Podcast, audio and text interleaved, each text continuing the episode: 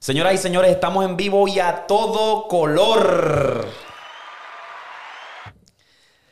Bienvenidos a Pata Abajo el podcast. Este es episodio número 37 y ya tú sabes que estamos bien activos.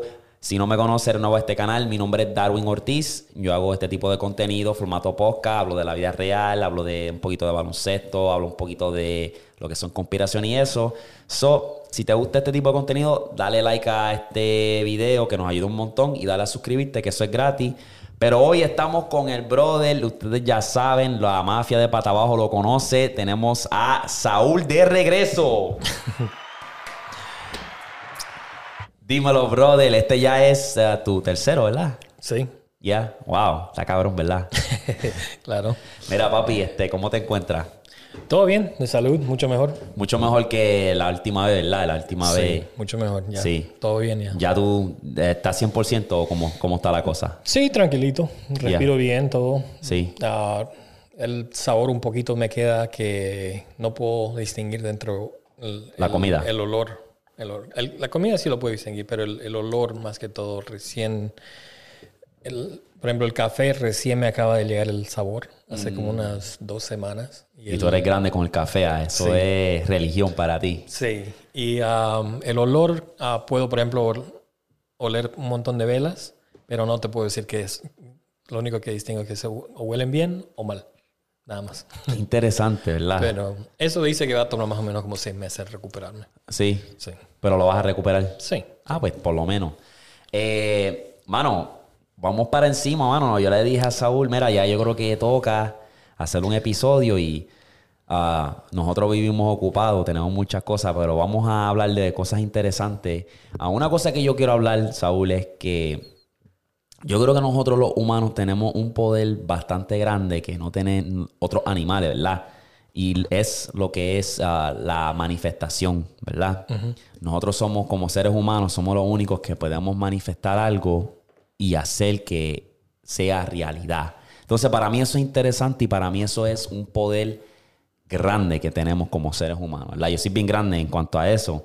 De yo digo, o tengo algo en mente, tengo una visión y lo manifesto, así es que se dice. Y ¡pum! Pase. realidad. Exacto. Entonces, para mí eso es interesante. Entonces, ¿qué tú opinas en cuanto a eso? ¿Tú crees en eso de la manifestación? Claro que sí. Hay bastantes libros incluso de que te enseñan eso. Hay uno, por ejemplo, que se llama Think and Grow Rich. Mm, Entonces ese libro se especifica en darte ejemplos de las personas más su- ah, successful, de las personas más exitosas. más exitosas en, el, en las cosas comerciales que vinieron de ninguna educación grande o de dinero y, y quieren ver más o menos cuál es la qué es lo que ellos hacen a que los distingue de, de todo el mundo porque ellos pueden tener una compañía grande y poner ganar bastante dinero que las que es la diferencia de ambos y la mayoría de ellos en el libro muestra que el, el- el el denominador común de todos ellos, ellos que ten- tenían una visión y se, se, se- ¿cómo se, se, me se les metía en la cabeza algo y eso era lo que eh, dormían, soñaban, pensaban día a día hasta que se haga realidad. Por ejemplo, un ejemplo de Henry Ford, que él estaba metido en la cabeza que quería una, un motor de V8. Y en esa época solamente habían los motores de dos cilindros o de cuatro cilindros. Él quería que, que de ocho cilindros.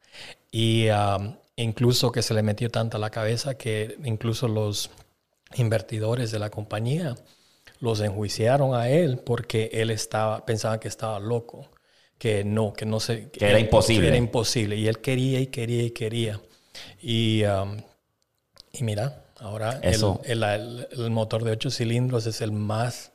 El, lo que todos utilizan, todas Claro. las máquinas, todos los camiones, todos los... Hay, hay, hay trocas, hay carros, hay SUVs. Y he visto los, los malditos vanes con, con Todo, todo, V8 todo, ya. Y es como que lo que una vez era imposible, ahora.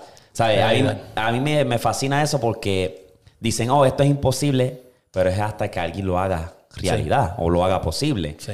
Entonces, a veces nos limitamos cuando se trata de esas cosas porque es como que, oye, no es, no es, no es imposible. Tú solamente tienes que intentarlo y ya, tú sabes.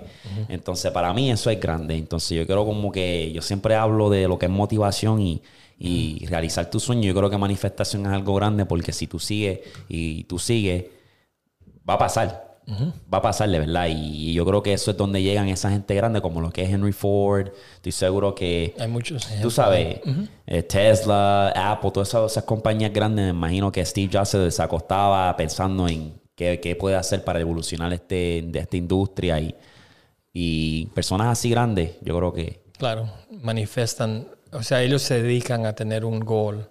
Y todo lo que hacen es en base a ese último reto, ¿no? Entonces, hasta que lo cumplan, no, no descansan en paz. Exacto. Entonces, ya estamos ya cerca de lo que es el, fin de año, brother. Este, diciembre primero. Eh, exacto, ya nos quedan 30 días. Hoy estamos grabando esto eh, primero de diciembre. Ya lo que quedan son 30 días. Y, mano, ¿qué. ¿Cómo te trato este año como tal? Se fue bien rápido, te juro. Porque la como tú sabes, la primera parte del año todo el mundo se estaba acostumbrando a COVID. A este nuevo cambio. Y había la inseguridad de que el, mercado de valor iba a subir, la, seguridad de tener el trabajo, que si se va a abrir las cosas de vuelta o si compañías van a volver a, lo normal. Entonces, uh, como se pasó bien rápido, ¿no? Y después, este las, las vacunas. Llegaron las vacunas y todo ese, ese todo, todo, la, el, el, los problemas que agarró la vacuna, la vacuna por las personas que no querían tomarlo, que sí lo querían tomarlo, y se volvió político, ¿no? Después las elecciones y todo eso, entonces se fue rápido. ¿A ti cómo te trató como tal? si tú estás mirando hacia atrás y tú dices, espérate, ¿cómo me trato este año? Te juro que, porque como estuve enfermito casi, casi como tres a cuatro meses, entonces el cuarta parte del año se me la pasé enfermo, ¿no? Entonces que se me fue bien rápido porque a mí me acuerdo esa, esos tres, cuatro meses como si fueran bien rápido mm. y de pronto vuelvo al trabajo y ya se acabó el año. Entonces como ni, ni, que lo sentí este año, te juro. Coño, fueron casi como cuatro meses de recuperación. dos, dos meses más o menos de de salir al hospital y entrar al hospital y recuperación como cuatro. Pasaron rápido, ¿verdad? Y yo me pongo a pensar, es como que diablo. Se siente como si fuera ayer, pero el proceso fue bastante largo. Wow. So, eh, una montaña rusa, tú dirías, como altiva. Sí. sí. Y, a mí me hizo abrir los ojos a clasificar cosas que son importantes y no son importantes, porque cuando te pones en una, en una en un episodio en tu vida que no sabes si vas a sobrevivir, te pones a pensar todo lo que has hecho que tiene valor y que no tiene valor. Entonces yo me acuerdo cuando estaba en el hospital y me dijeron, mira, aquí está un papel, escribe todo tu, lo que quieras decir y si, tiene, si no has hecho un... Como un testamento. Si, si no has hecho un testamento, tienes que hacerlo uno. Y uno no está tan enfermo, pero ellos dicen, yo, yo le pregunté a la enfermera, claro, lo tengo que hacer porque no estoy enfermo. Y me dijeron, tienes bastante posibilidad que no puedas, que si algo te pasa a ti, necesitan eso. Entonces, imagínate, ni bien llegas al hospital y estás ahí queriendo tener a hope o esperanza, sí. esperanza, te dicen aquí está, escribe tu testamento, ¿no? Entonces, eh, mientras estás en el hospital, a que te, como a veces te chequean adentro y no ves al, al doctor por tres, cuatro horas, estás con un papel y una hoja blanca y te pones a pensar todo lo que tienes que hacer o tu vida, las cosas que tienes en la casa, tus posesiones, lo que has hecho o incluso te pones a pensar qué, qué es importante que hayas hecho en tu vida que dejes de legacy, de, mm, como un legado, legado para tus hijos o para tu familia o qué impacto has hecho en, la, en el mundo, ¿no? Y es un golpe duro porque a, veces, a veces uno piensa que estás haciendo mucho, pero cuando estás muriendo dices, bueno, a mí lo que he hecho es, es bueno, pero... Mano, y está cabrón porque uno... cuando uno trata de esas cosas, el tiempo y lo que es valorar, uno tiene que, mano, tener ese balance porque al final del día, lo que yo creo que nos está jodiendo a todos es que necesitamos seguir el dinero. Sí. Pues que lo, necesitamos, ¿verdad? Todos trabajamos para poder generar dinero, para poder sobrevivir. Entonces, a veces uno quiere como que salirse de ese trabajo normal para desviarse y hacer algo que uno ama, que lo puede convertir en un trabajo que genere dinero y también tienes como que el tiempo libre para también compartir con tu familia y, amigos. Y ese, mantener ese balance para mí ha sido más, como que lo más, ¿cómo se dice? Este, es bien retante, básicamente. Entonces, eh, está cabrón. He notado también que desde que me mejoré, todas las cosas que compro, por ejemplo, ahora ya me pongo en meta a decir, ¿es algo necesario? o es algo que solamente lo quiero. Entonces empiezo a valorar si es algo que lo quiero, va a ser temporal, lo necesito o me va a ayudar a mejorar la vida o estoy botando dinero y no lo necesito. Y hay muchas veces que hasta ordeno una lista grande de cosas de Amazon y la me la llega y me tengo eso pensando y lo miro las cosas y digo, esto es basura, no lo necesito. Son cosas que son bonitas, pero no me ayudan en nada y estoy botando el dinero y lo vuelvo de vuelta porque... Sí, yo he tenido, una de mis adicciones obviamente es comprar tenis, especialmente cuando se trata de la Jordan Retro. Entonces le, bajé le he bajado bastante. Obviamente no tiene la posición, solo le he bajado bastante y otra era también comprar lo que son estas cosas, que los cámaras, cámaras nuevas, drones nuevos, micrófonos nuevos. Entonces también le tuve que bajar y yo dije, tengo que conformarme con lo que tengo y, ¿sabes? Comprar lo que es necesario, ¿verdad? Porque es que nos dejamos llevar y a veces como que... Tener el último iPhone, tener la última cámara, la última 75 o 85 inch TV. Eso es una de esas cosas que es como que estamos siempre... Cada año. Cada año, cada día, cada, cada anuncio. Es como que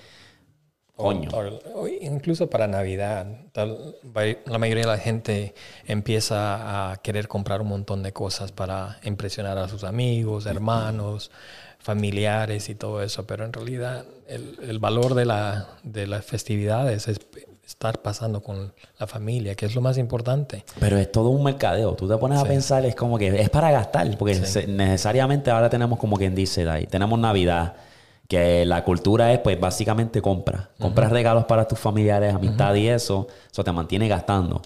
Después te recupera, llega ahora el, mes del amor y de la amistad, que es febrero.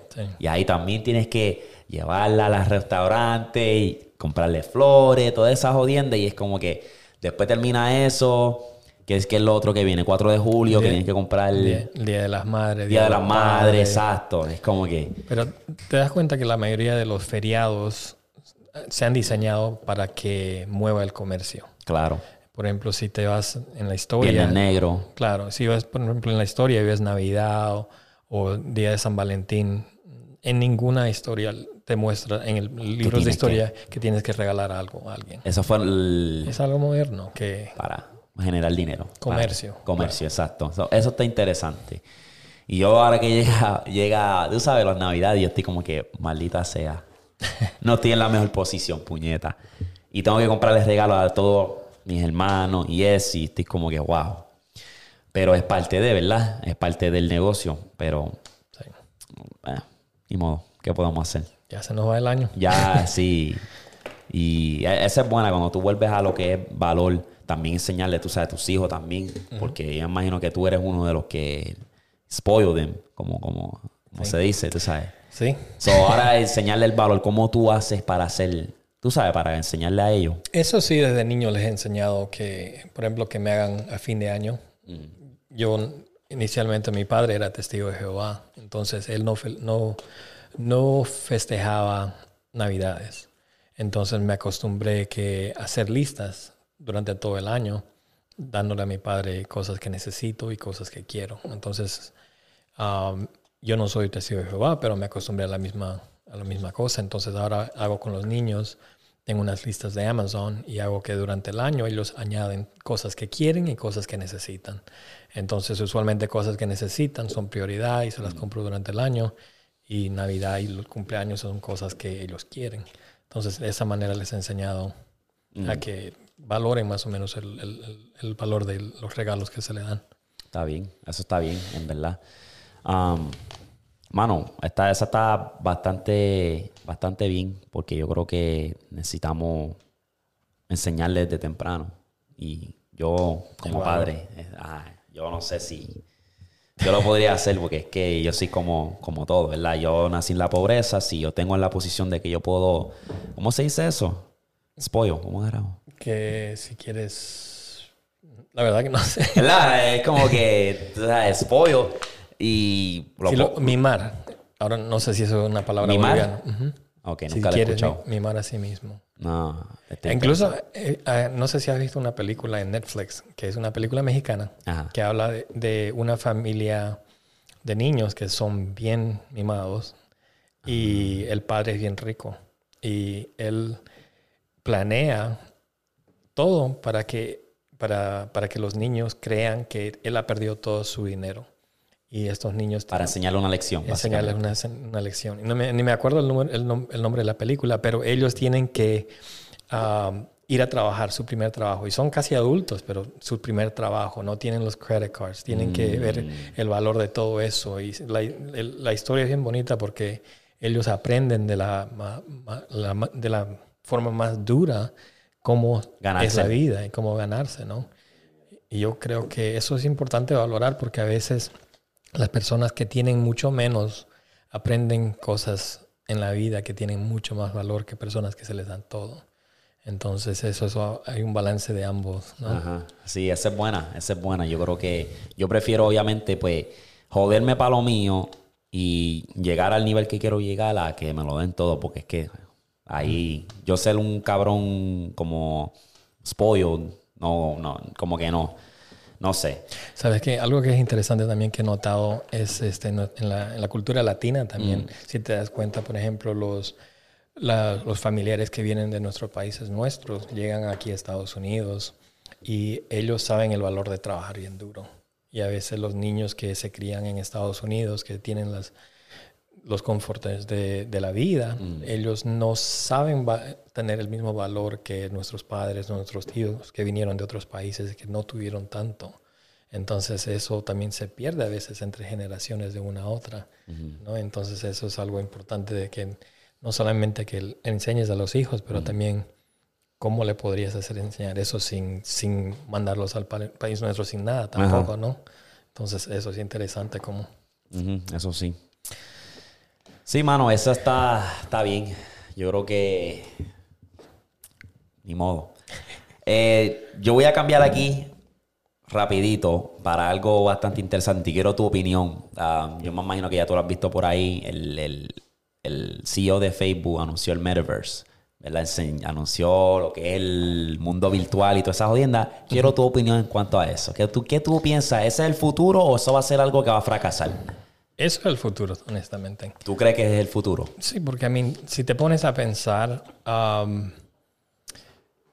ponete a pensar cuando tú jugabas video games, cuando eras niño, y cuando yo jugaba video games. Entonces, venimos de, de diferentes generaciones. Yo, por ejemplo, cuando, me nace, cuando era niño, tenía los Atari, mm. Nintendo y los juegos normales.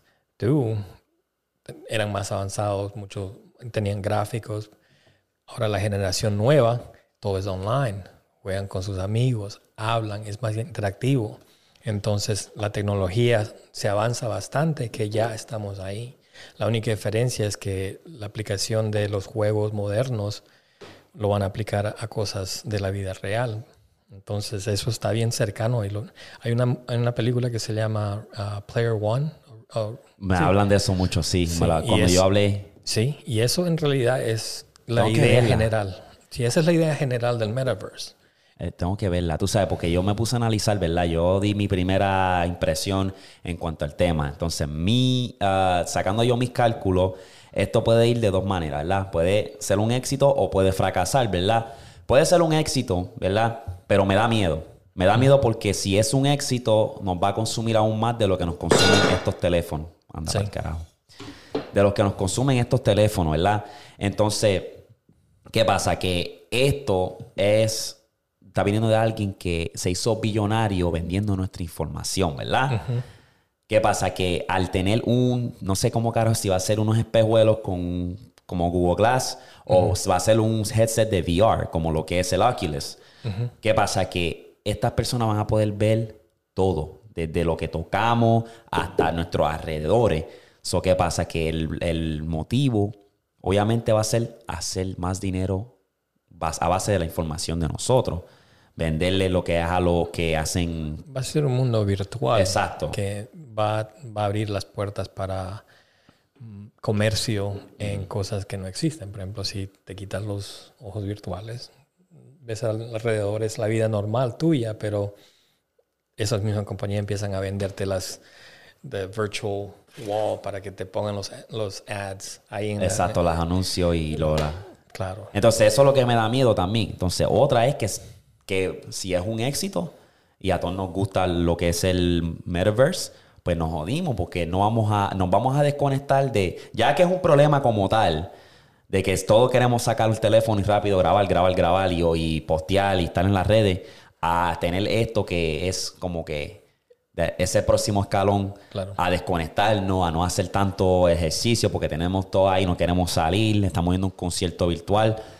So, o sea, toda tu vida va a ser independiente en el que hagas en el internet. No vas a, saber. Normal. Exacto, no vas a saber socializar. No vas a salir para afuera y vas a decir, espérate, sales para un café o sales para a socializar y vas a decir, vas a ser una persona bien como que. Porque se te ha olvidado, ¿verdad? Entonces yo creo que la generación de la que viene para que la que van a ser testigos de, de lo que es esa tecnología está un poco jodido por esa misma razón. También algo que la película toca. Ah, es la idea de que tú tienes tu versión normal, tu físico, cómo te ves, ¿no? En vida real. Pero en el metaverse... Vas a tener tú como avatar. Vas a tener tu avatar que va a ser lo que tú quieras. Puede ser mujer, puede ser hombre, puede ser un, you un algún carácter de, de, lo que tú quieras, ¿no? Es como cuando, estás jugando un video game, puedes poner lo que... Este, si quieres ser Hulk o Iron Man o lo que tú quieras, puedes serlo. La única diferencia es que el avatar es tan realístico que va a ser tu identidad en línea, ¿no? Entonces eso va a abrir la puerta para un montón de problemas, que digamos que puedes ser tú la persona que tú quieras o una persona ajena o robarte la identidad de otra persona. porque hay los, los deepfake videos también, ¿no? Ajá, el que se está bajando por Tom Cruise es un cabrón. Ah, entonces, la otra manera que yo veo esto fracasando es que si, digamos que ellos tienen que buscar la manera de que la tecnología sea bastante, que se haya integrado en nuestras vidas, porque digamos que eh, Mark dice, ok, yo quiero salir con básicamente los Oculus, para tú meterte en el metaverse tienes que usar eso. Yo entiendo que si ellos salen con eso tan grande y tan... Eso, eso va a fracasar, porque yo no me voy a estar poniendo eso no más de una hora o dos máximo. yo, y yo siento que las personas no van a estar adaptadas a eso. Ahora, si es un lente que está integrado a lo que es como si fueran lentes regulares, normales, pues ahí sí puede ser que sea un éxito. No sé, eso sí yo. Más o menos, porque tú vienes de una generación que está acostumbrada a eso. Pero imagínate, por ejemplo, hay juegos de video a hoy. Por ejemplo, mi hijo juega un juego que se llama Rust. Y es un juego interactivo que nunca para. Es virtual. Entonces él se levanta, mete al juego y están sus amigos ahí. Como Roblox. Más o menos, pero es más realístico, obviamente. Pero, o sea, ellos viven y se consumen en ese juego porque no puedes ir a cenar con tu familia porque te puede ver que alguien está destruyendo todo lo que has creado. ¿Me entiendes? O entonces siempre estás, conectado. Estás conectado todo el tiempo y estás desesperado porque tú tienes una vida virtual y una vida normal. Entonces balancear ambas.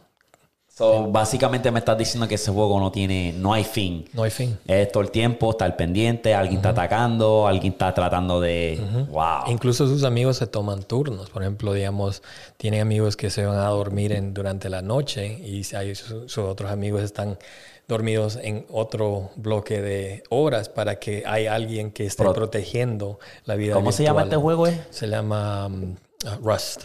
Rust. Entonces, si, te pones a pensar, eso ya está ocurriendo hoy día en los, en los juegos. Porque yo he visto muchos los, los jóvenes, de, estamos hablando de 12, 13 años, que están jugando Roblox.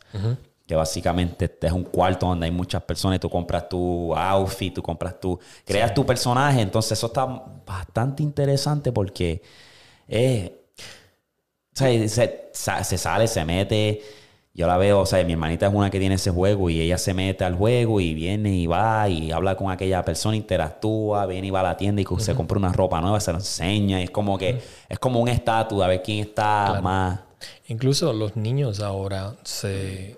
Por ejemplo, cuando tú, éramos- tú y yo éramos niños, le pedíamos dinero a los- para comprarnos los zapatos, los Jordans. Ajá. Ahora los niños están pidiendo dinero o V-Bucks, que le llaman para esos juegos, o gift cards para comprarse Todo es virtual. virtual, para comprarse Qué interesante, ¿verdad? caracteres y cosas así. Entonces, la mentalidad de la generación nueva está cambiando completamente y los juegos actuales los están preparando para el metaverse. Mm.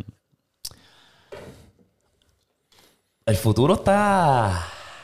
Eso básicamente es lo que es. Básicamente todo es virtual. Entonces. Está cabrón. Yo me pongo a pensar y como que, wow. Sí, porque nosotros, ¿sabes? Nosotros estábamos en una era. Yo nací en el 93 y yo lo hablé en el, en el podcast anterior. Que nosotros, de los, los 80, 90, nosotros vimos ese, ese cambio drástico de lo que era la tecnología, de lo que eran los teléfonos, bueno, no teléfonos, tenía los, los pagers, los beepers, y nosotros lo llamamos beeper a los teléfonos, a los televisores que eran grandes y que no, que cogían toda la, tú sabes, la sala, a tener ahora televisores que son como un papel.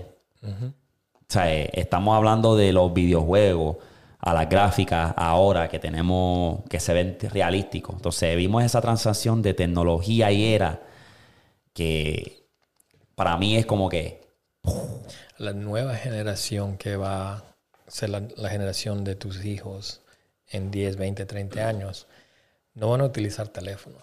¿Tú crees que ser- va a llegar a ese punto? Ya, todo- Integrado, pa. ni, no va a ser integrado, sino va a ser el metaverse. Va a ser todo virtual. Por ejemplo, mis hijos hablan con sus amigos, pero no hablan por teléfono, lo hablan por su juego. Entonces, ponerte a pensar si todo se va a integrar vir- virtual y van a tener su personalidad en el internet, compran su ropa en el internet, compran sus, sus accesorios en el internet y interactúan de unos a otros por el internet solamente, va a ser bien parecido, por ejemplo, al... Hay otra película que se, de Ryan Reynolds que se llama Good Guy, que él es un carácter virtual, pero él mismo no lo sabe porque se ve tan real todo que no sabes distinguir de la vida si es algo normal. Y eso o viene, virtual. eso viene a lo que es ah, estamos en una simulación. También pues abre esa... Pero el, si te pones a pensar ahora, estamos entrando en una fase de la vida humana en que el Internet es muchísimo más rápido. Por ejemplo, tenemos 5G, velocidades de 5G, por ejemplo, con Verizon. Ellos dan velocidades más parecidas de 1000 megabytes per second, que en la época donde yo era, por ejemplo, en la universidad, eso era una conexión de T1 y, y eso solamente las compañías podían comprar porque es carísimo. Entonces ahora cualquier persona puede agarrar una conexión de 5G con Verizon o con cualquier otra compañía que ofrece esa misma velocidad y ya lo tienes al, En la palma de tu en mano. la palma de tu mano. Entonces imagínate poner, ponerte en relación de uno o el otro. Ahora las compañías de juegos de video o Facebook pueden hacer vidas virtuales que son realísticas y que son muchos, ah, no puedes diferenciar de uno al otro porque los gráficos son mucho más avanzados y pueden ya tienen la tecnología para que eso sea real con goggles o eh, como, como el metaverse. No, sí. Entonces estamos viendo el principio de la, la tecnología moderna. Yo creo que los celulares ya van a ser una... Si te pones a pensar, los celulares no han cambiado más o menos en 5 a 8 años. Es lo mismo, las cámaras se mejoran, los videos se mejoran, pero el Yo teléfono creo es que el mismo. está más. Estamos hablando de. El iPhone salió, ya llevan como 10, Sí. 10 12 años ya. Ponerte a pensar, el iPhone XR, el 11, el 12, el 13, son idénticos. La única diferencia es que son un poquito más rápidos y la cámara y el video se mejora. Nada más. No han hecho cambios fascinantes, ¿me entiendes? Por ejemplo, del flip phone se vino al smartphone, pero del Ajá. smartphone Y ahí se ha quedado. ahí se ha quedado. Entonces, ¿Y qué más? ¿Pero qué más tú le puedes hacer a un, a un... virtual. Sí, por eso yo digo, no, ¿qué más tú le puedes hacer a esto para revolucionarlo? Yo creo que ya esto llegó a su max. Ya es, es, el, es el max que puede. Ya yo creo que sí, porque es que, como tú dices, ya yo creo que lleva ya años ya. Yo, el iPhone lleva 12 años con básicamente la, la misma, mejora dos o tres cosas, le añaden dos o tres tecnologías nuevas, pero es verdad, eso está, es que diablo, no sé. Para mí es bien difícil, como que diablo, ahora no vamos a necesitar esto, vamos a tener un mundo like, virtual. Para mí es difícil como que... Pero yo, yo soy de esas personas que, aunque sea difícil, me adapto, porque si es el futuro, es el futuro, ¿verdad? Entonces, ese es el problema que nosotros vemos a diario, ¿verdad? Porque nosotros estamos en un sitio donde es de, teléfono y tecnología y muchas personas que nacieron antes, mucho antes de los 80 y eso, pues se les hace difícil como que adaptarse. No lo quieren hacer. No lo quieren hacer. Sabiendo que es el futuro. Entonces ahí es donde ellos cometen el error porque tu vida puede ser tan fácil como enviarle un correo electrónico a tu jefe o sacarle una foto y enviársela a tus nietos que están al otro lado del mundo en segundos. Es como que, claro. pero no se lo quieren aprender. Y eso mismo nos está pasando a nosotros, porque nosotros somos de la generación de celulares. ¿Me entiendes? Nuestros padres fueron de la generación que no tenían celulares, entonces ellos, para ellos algo raro mis hijos, que son pequeños, y todos los muchachos que son de 16 para abajo, ellos están más adaptados a vivir esa vida virtual que, que el metaverse está creándolo. Ellos no lo están haciendo eso para los baby boomers o para nosotros. es para la nueva generación. Es para, para, la nueva generación. Que ya están acostumbrados ya. Porque esa generación es, es la que está haciendo dinero ahora. ¿Entiendes? Gastan todo ese dinero virtual. Los padres les dan dinero y ellos, ellos están esa generación nueva es la, generación que compra todo en Amazon, es la generación que todo compra por DoorDash, es la generación que no va a los shopping malls, es la generación que no, no le gustan ah, estar yendo a, pasear como nosotros o viajar, todo es virtual, hablan con sus amigos por el internet, no por el teléfono. Mm. ¿Te imaginas? Buen punto. Entonces nosotros somos, estamos viendo ese cambio y estamos en ese, en ese, en esa época que nuestros padres vivieron con nosotros y los celulares, ¿no? Mm, esa está interesante. Diablo, bro. no me había fijado así tanto, ¿viste? Porque yo, obviamente, tú tienes tus hijos que tú puedes ver básicamente lo que es las tendencias y lo que... Entonces yo tengo que mantenerme en TikTok a ver qué es lo que está pasando o simplemente pues ir a casa de, de una de las, de las hermanas mías, de los, tú sabes. Entonces, eso está interesante porque te puedes mantener al tanto de lo que está pasando. Yo no, yo estoy jodido. Yo, vivo con mis hermanos y todos estamos, nos criamos en la misma era. Entonces, eso es como tener un, como un advantage, porque te puedes mantener al tanto de lo que está pasando. Entonces, estoy curioso. Se, se nota también los cambios en la psicología de los niños y la psicología humana en general. Por ejemplo, si te das cuenta, um, YouTube cambió el formato de, está queriendo cambiar el formato de videos de 10 minutos a Reels de 60 segundos. Uh, TikTok es 60 segundos. Entonces ellos saben que la generación que está utilizando el Internet, mucho más que cualquier otra, es la generación que solamente tiene la, pueden, pueden uh, mantener solamente su atención por 60 segundos o menos incluso los comerciales, todo eso está cambiando, la psicología humana está cambiando. Eso noto en mis hijos. Mis hijos los llevo a llevar una, una película y la pregunta primera que, me, que me dicen, ¿qué larga es la movie? ¿Va a ser de dos horas o tres horas? No la quiero ver. No, no interesa que, que, si fuera Avengers o la película más nueva, si la película es muy larga, no la quieren ver quieren ver algo que sea lo más corto posible. Y entonces con lo de las películas, eso se trata de, eso es un algo que se toma tiempo para desarrollar. Tienes el intro, tienes lo que es claro. el punto como tal y entonces el, cierre.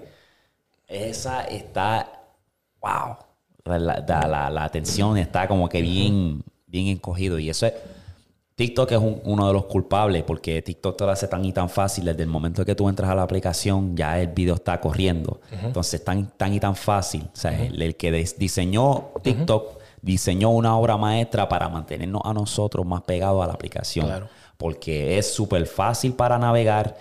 Abres la aplicación, hay videos, hay un algoritmo que te está dando videos base a lo que a ti te gusta. Entonces tú ves un video, pup, swipe, ves otro video, swipe, swipe, y estás ahí constante. En mi podcast anterior le había hablado de eso y lo, lo letal que puede hacer, porque estas aplicaciones están diseñadas para mantenerte en la aplicación, porque así es que ellos hacen dinero, ¿verdad? Entonces, a la misma vez, para ti, te desconecta porque tú pudiste haber hecho dos, dos o tres cosas, dos o tres tareas o dos o tres ah, cosas productivas, pero no. Te metiste en la aplicación para chequear algo y te quedaste ahí por dos horas. Y cambia la psicología también. cambia de- la psicología. Porque incluso tú ves que los niños ahora ya no los puedes concentrar hacer nada que tome Y si lloran, tiempo. enseguida, toma, dale la Sí. tableta o dale el teléfono cuando empiezan a llorar. Sí. Para que puedan ver un video. Yo lo he visto, nosotros lo vemos a diario, ¿verdad? Entran a la tienda, el niño se pone a llorar, ponle un videito, toma. Esa es la Ahí, niñera. fuá. Entonces la generación nueva va a ser bien interesante porque están, es diferente de nosotros. Y no, no sé. Veremos a ver en qué para eso. Pero vamos a otra cosa aquí rapidito. y tocamos lo que tú quieres tocar, que para mí va a estar interesante. Pero vamos a lo teórico rapidito. Y no es teórico, pero para mí es teórico. Ok. Sale la jodienda esta. No le voy a decir el nombre. Sale el virus. Tenemos una variante que es Delta. Ahora resulta que hay otra que se llama Omicron esta gente quiere empujar la agenda para seguir, para mí, viste, para mí, yo en el lado teórico, yo lo he hablado. Esto es para seguir esforzando la agenda porque es como que, te voy a dar el ejemplo más cabrón, ¿verdad? Trataron de implementar el pánico a través de las noticias, redes sociales, con lo del Delta. Este es el variante, es peor que refuerza, refuerza la vacuna, agarra el booster. Ahora está este.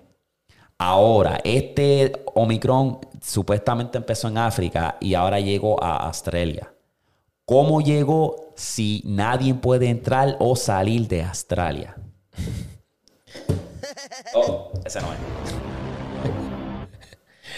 La verdad. Y no viste la noticia hoy día, llegó a California. Llegó a California. Sí. Hello. Entonces, mi lado teórico, mi lado es como que enseguida dicen los Estados Unidos, no, que vamos a cerrar la- vamos a banear lo que es el viaje para África y que la gente de África no entren para acá y que ni salgan para allá. Pero de nada, oh, apareció un caso en California. Sí. La verdad que no sé, porque. I mean, si te pones a pensar, el, el virus de, de del COVID es bien parecido al, al flu. Y el flu cambia. Ha cambiado hace bastantes, bastante por los últimos 20, 30 años. Entonces, pero cambia en realidad en la manera de que es, se, es más potente o ya no la- la- las medicinas que le damos no, no le ¿Cuándo, afectan. ¿Cuándo se descubrió el flu? ¿Cuándo fue de- I mean, el flu has been around por, por un montón de tiempo. El, ha habido la, en la guerra de España, el, en los... Spanish flu? Spanish flu en, la, en los 60, entonces ha cambiado bastante. Tengo que buscar la información porque la jodienda es que tú dices que es similar y nosotros lo hemos hablado, es similar. ¿Por qué tomamos esta reacción y no lo hicimos cuando se descubrió el flu? Porque el flu también es letal. El flu también te puede... La única diferencia del Spanish flu, el Spanish flu mató casi un montón de gente y era tan era era de la misma potencia que el COVID. La única diferencia de, a- de los del Spanish flu cuando hubo la guerra de- con Francia era de que cuando descubrieron es, en esa época no había bastante gente y la gente que una vez que la descubrieron las vacunaron y el monto de gente que se vacunó hizo desaparecer el virus. Entonces yo creo que la diferencia de ahora y de antes es que ahora ya la gente no quiere tomar el virus o no lo toman en serio, a mí la vacuna o no lo toman en serio. Entonces el problema es de que mientras haya más gente que no tenga la, va- la vacuna, obviamente el virus sigue quedando en la población y cambia, evuelve, evuelve. Pero la jodienda con todo esto es que no importa si tienen la, el jab o no, básicamente esto se va a seguir, van a seguir saliendo más variantes y es como que, Eh, ¿cuál es el punto entonces? ¿Me tengo que seguir vacunando cada mes, cada seis meses o algo así? Eso es la diferencia, por ejemplo, de- del virus y la bacteria. La bacteria la puedes matar. El virus no lo puedes. No lo puedes. Por ejemplo, no hay cura para el flu. Lo único que haces es tomar las vacunas para que no te enfermes o para que te- si te enfermas lo, los- Lo puedas combatir bien. lo puedes combatir. Pero no hay cura para ¿Eso qué pasa? ¿Se queda en tu sistema ahí? queda en el sistema. Entonces, el- a veces depende de la población que la tenga. Hay bastantes cosas que las afecta. Por ejemplo, la, la comida, la- el estilo de vida de la comunidad que tiene ese flu. Entonces, hay ciertas comunidades que sí les afecta más que otras. El clima, cosas así. Pero también cambian. Entonces, es como cualquier enfermedad que si, si empieza a exponerse en diferentes climas y diferentes exponentes, entonces empieza a cambiar de poco en poco. Como nosotros también, nosotros los humanos cambiamos. ¿no ve? Entonces es, es de la misma manera que ellos cambian, que el, el- el virus ah, cambia. Mm. Entonces, ahora yo creo que la diferencia del- de los 60 y los 70 y los 80 fue que las noticias y las no, no, no amplificaban tanto para, para poder asustar a la gente. Entonces yo creo que esa es la diferencia bastante de esa época Ahora. que ahora. Ah, y lo, son la cantidad de personas que reciben las vacunas. Yo, por ejemplo, cuando mi familia se mudó a Estados Unidos, nos dieron casi como 16 dif- diferentes vac- vac- vacunas para entrar a este país. Entonces no nos daban la residencia o el green card para entrar al país a menos que te tomes esas vacunas. Entonces la hay, hay veces que personas no se dan cuenta que incluso tú como niño has recibido un montón de vacunas para diferentes ah, enfermedades que han afectado a los humanos en la historia humana.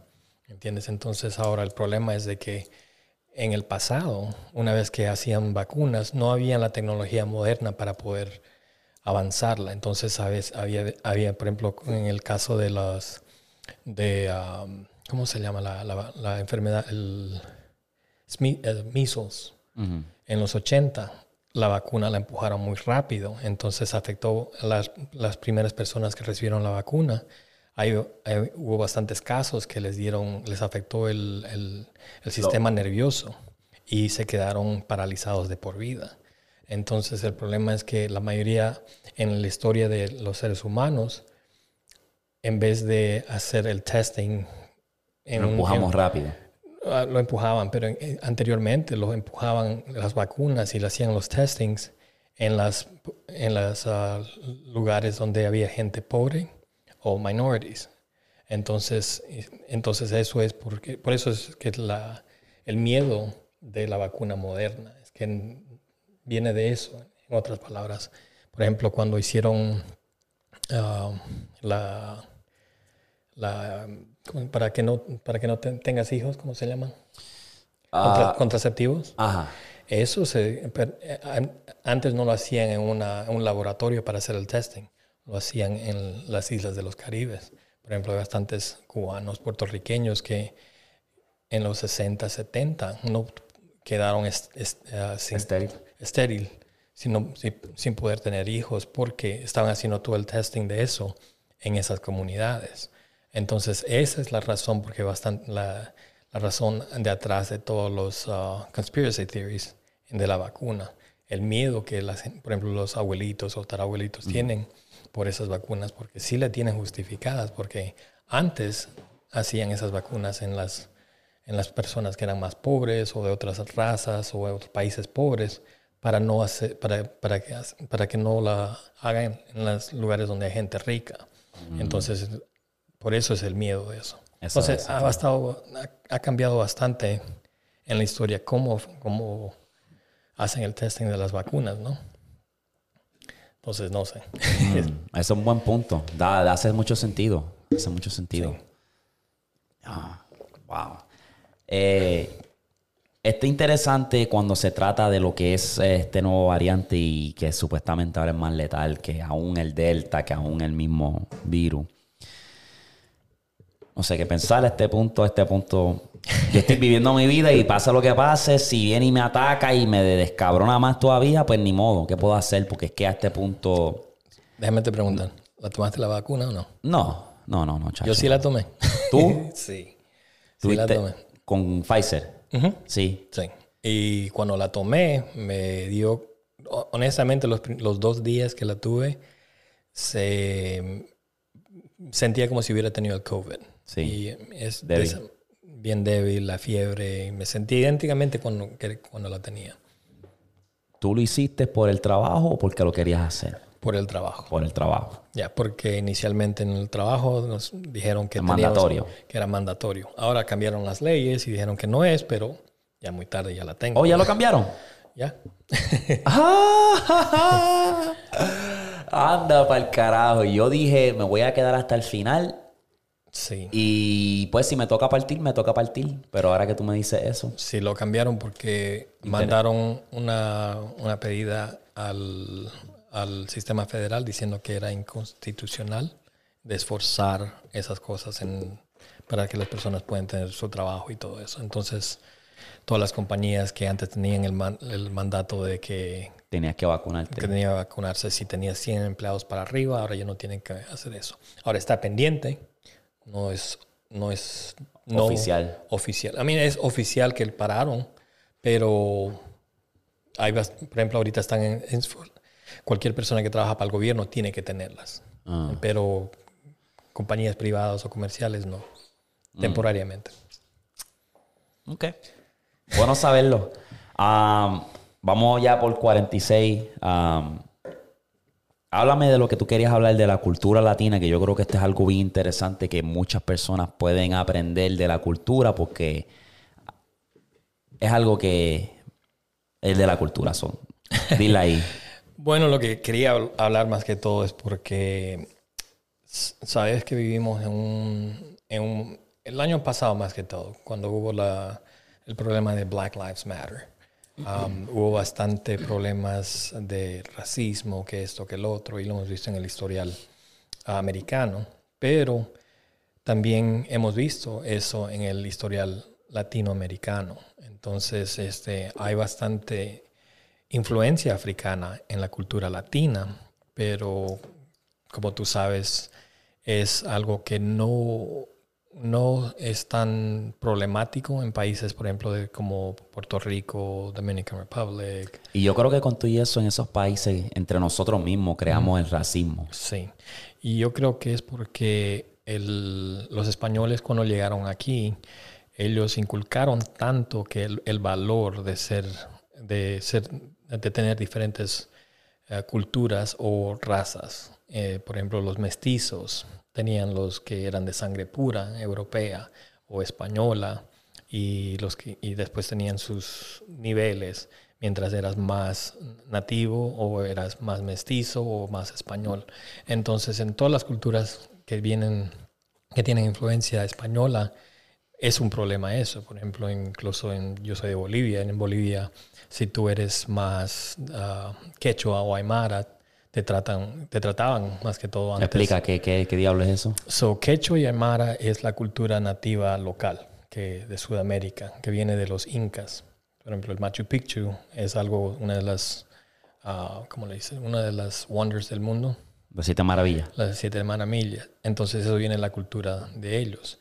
Entonces, por ejemplo, los mexicanos tienen los aztecas, los puertorriquenses tienen los Taínos. taínos, um, y los taínos tienen bastante influencia en, en el Caribe. Um, entonces el problema es que los, los conquistadores de es- españoles o de, portugués, de Portugal vinieron aquí a, a nuestros países y trajeron bastantes esclavos y mezclaron. Entonces, pero ellos querían mantener la superioridad de su raza a través del, del color de, tu- de tu piel. Pero entonces eso afectó bastante. Eh, Entonces el problema es que mientras más blanco eres o si tienes ojos azules, te- tienes más valor o más en, en la cultura. Y eso se ve en la cultura, por ejemplo, sudamericana. Los argentinos son predominantemente europeos y ellos tienen un nivel, ah, tienen bastante gente que viene de, de descendencia europea, pero hay bastante gente que no se da cuenta que, por ejemplo, las tradiciones que los latinos piensan que son de su cultura propia vienen de África directamente. Entonces el problema es que nosotros los latinos yo creo que no le damos el valor requerido a la cultura africana y las influencias que tienen en la cultura nuestra. Y no se dan cuenta más que todo en ah, el valor que ellos tienen.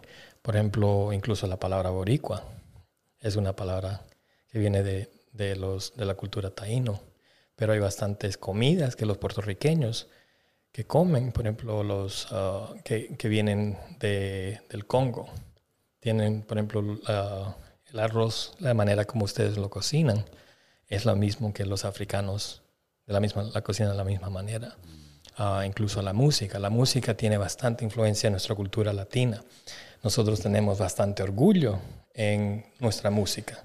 Los puertorriqueños tienen su cultura, su música por ejemplo, el reggaetón, la salsa, El, merengue y la bachata viene del Dominican Republic, pero toda esa música se origina de descendencia africana y los esclavos que trajeron los españoles, incluso los argentinos que estamos hablando. El tango. Es, una, es considerado un baile bien clásico, de alto nivel y que es cultural en otras palabras, pero no se dan cuenta que esa música es descendiente, descendencia africana de, de, una, de una población de, de, africanos que vienen del Congo que, se, que quedaron en Argentina y en Uruguay. Incluso en Bolivia, los bolivianos toman bastante uh, pride, que le llaman. Um, sí, sí, como orgullo. Claro, tienen bastante orgullo en la música saya la música saya viene de unos africanos que fueron ah, esclavos en el Congo. Mm. Entonces, ah, si por ejemplo se ponen a buscar, incluso he aprendido que México tiene 2.3 millones de personas que son de descendencia africana, afromexicanos. Pero como el país tiene bastante población, no se dan cuenta. Y la mayoría de gente, cuando uno dice soy de cultura mexicana, obviamente no piensas que son de descendencia africana, pero hay bastantes ciudades en México que sí fueron segregadas, pero si tú ves, tienen influencia africana. Incluso, por ejemplo, algo curioso que descubrí fue que la película La Bamba, mm. todo el mundo conoce esa película, no sé si tú la has visto. A lo mejor la he visto, me suena familiar. Sí, la, Bamba fue una canción bien popular en los 60. Fue la primera canción de descendencia latina en la cual... Es la, canción es La Bamba. Para bailar La Bamba. Ok, sí, sí, sí. sí. So, Richie Valens o Ricardo Valenzuela fue el primer artista de descendencia latina o mexicana que puso la música mexicana en, en el mapa de la música americana. En esa época era todo rock and roll. Entonces, o eran, venían de, la, de la, cultura morena, como... Hip hop. No, no hip hop. En esa época era todo rock and roll. Mm. Entonces, pero Richie Valens llegó, incluso le cambiaron el nombre de Ricardo Valenzuela a Richie Valens para ocultar su influencia mexicana. Entonces él vino y dijo, no, yo soy hispano, yo soy latino, entonces necesito traer mi, mi música. Entonces él quiso hacer la canción de la bamba y la convirtió a rock and roll y fue la primera canción que se escuchó a nivel nacional en los Estados Unidos y a nivel mundial en otras palabras.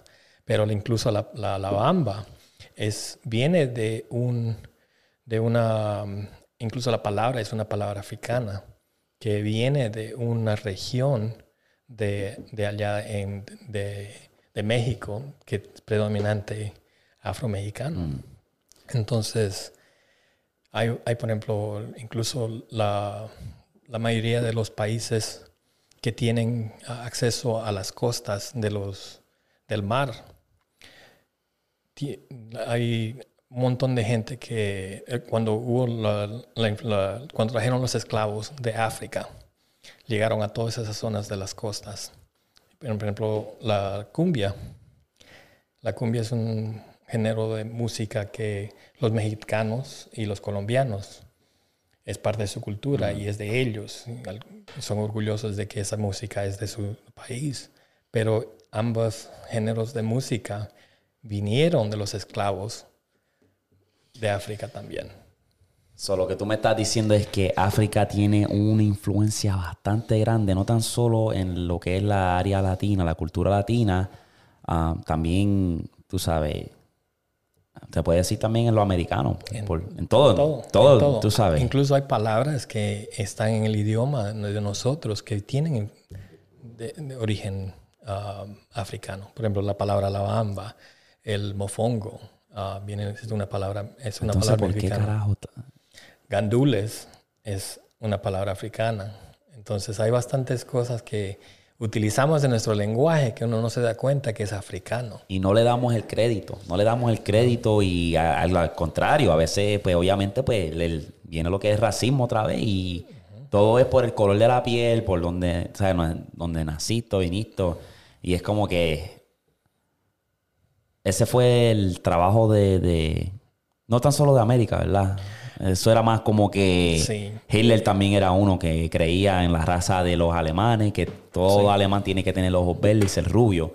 Y por eso fue el que él... Lo cual me, está cómico porque el muchacho no parecía alemán para un carajo. Los españoles hicieron algo curioso para distinguir su superioridad de raza con la raza mestiza o la raza nativa.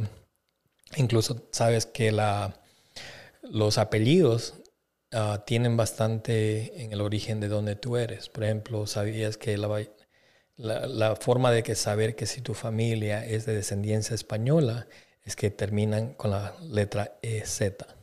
Rodríguez, Vázquez.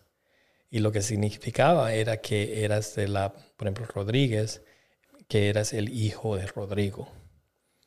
Entonces los españoles se distinguían a sí mismos de los nativos de esa manera. Entonces, por eso es que bastantes latinos tienen apellidos con, que terminan con la EZ. Entonces, todos esos apellidos tienen descendencia española. Apellidos que no terminan en EZ no fueron de descendencia española. Entonces, ellos hicieron hasta eso para poder distinguirse unos a otros. No solamente el color, sino también la, el nombre. Ni sabía yo esa anécdota. Sí. Anda. Es interesante. Saúl debe dar clases de historia porque esa es algo que yo creo que es mucho valor y deberíamos de darle mucho más crédito y mérito a la cultura africana porque yo creo que es un impacto mundial. Y a mí me encanta, de verdad, a mí me encanta esa... Que, que, que nosotros latinos tenemos una mezcla, tenemos algo que ver con esa cultura, tú sabes. Los, he, notado en todo lo que estaba leyendo que, por ejemplo, hay bastante descendencia del Congo, de Angola, descendencia en toda la parte eh, de oeste de África, que es cerca del Atlántico, obviamente. Entonces, todos esos países africanos, africanos que, son en que están cerca de la, de la costa, de, de, cercana al Atlántico, obviamente los ponían en los barcos y los llevaban a Sudamérica y a Latinoamérica y al Caribe. incluso descubrí que la República Dominicana tiene, es una de las culturas que tienen el, el DNA que tienen ellos es uno de los más mezclados en el mundo. Porque como la, la, República, la República Dominicana, porque la República Dominicana fue uno de los puertos en el que los españoles y europeos traían esclavos, traían personas de Asia, traían personas de India y, obviamente los españoles y europeos.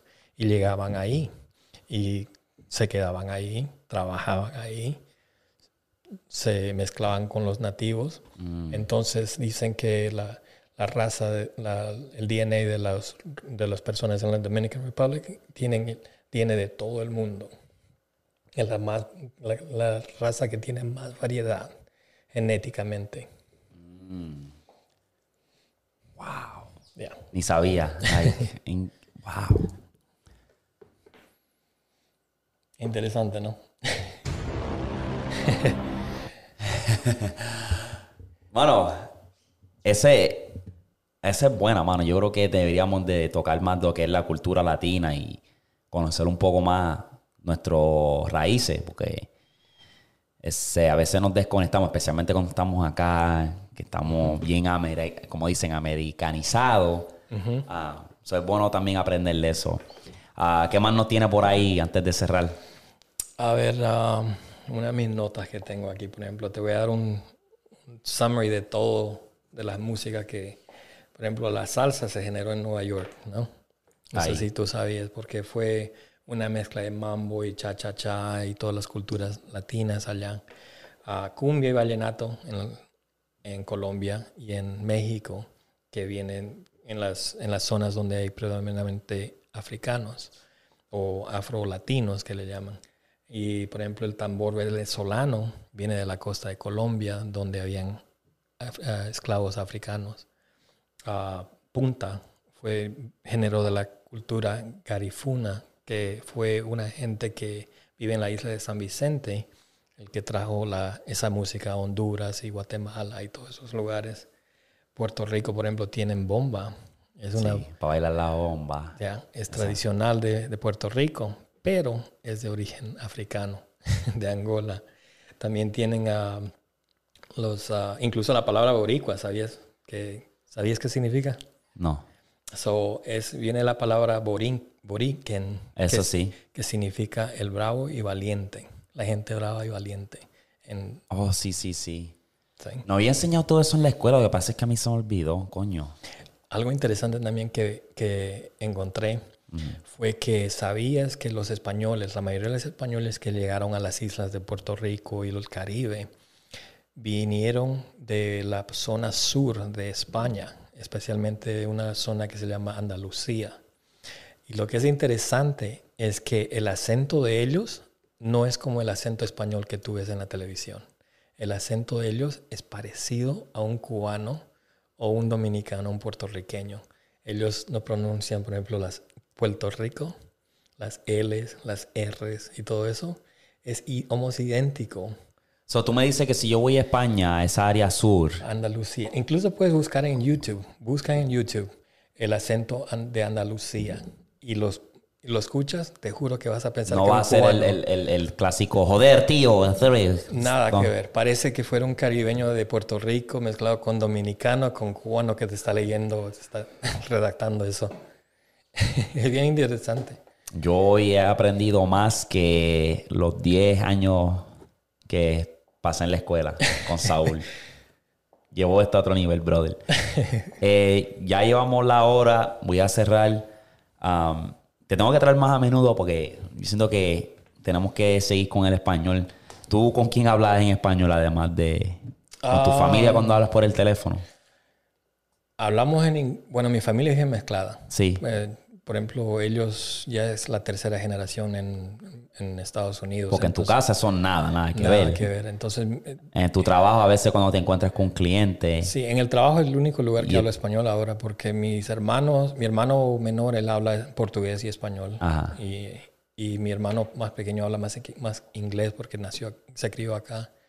Mis nietos todos son mezclas con, con alguna... Tengo nietos que son africanos, tengo nietos rusos, tengo nietos japoneses y filipinos. Mundial, tan mundial. Creo que mis hijos, no, mis hijos también, mis hijos son puertorriqueños y, morenitos. Entonces tengo mezcla de todo en la familia, pero ya no, no, yo creo que se está perdiendo un poco la, incluso en mi misma familia, porque ya como la, ya viven bastantes generaciones aquí en Estados mm. Unidos y yo fui la última, mi familia fue la última que se mudó aquí, pero todos ellos se criaron aquí, nacieron acá. Entonces, pero me da tristeza porque lo estamos perdiendo. Claro, claro. Tengo que traerte más a menudo para, para, que siga, para que siga, exacto. Pero, brother, gracias nuevamente, brother. Siempre sale clutch, mi gente. Vamos a culminar este episodio de mucha información, mucho valor. So, si te gustó, recuerda darle like. El link está en el bio para todas nuestras conexiones, redes sociales y todas esas jodiendas. Los veo para la próxima, mi gente. Chequete flow. Peace.